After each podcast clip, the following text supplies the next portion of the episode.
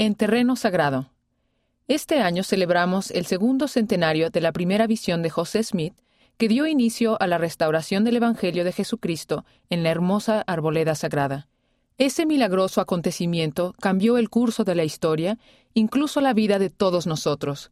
Pero lo más importante para mí es que se ha convertido en algo personal y que cambia la vida.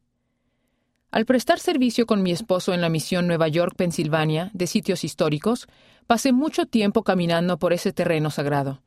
En la granja de la familia Smith, en Palmira, Nueva York, tuve el privilegio de realizar visitas guiadas para visitantes de todo el mundo y de todas las condiciones sociales.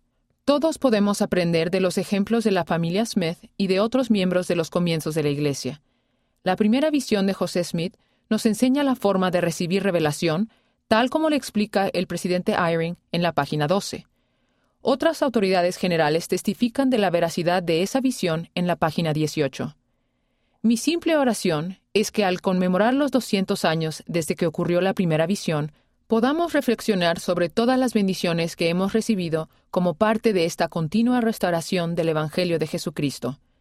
Hermana Karen Rusen Neff.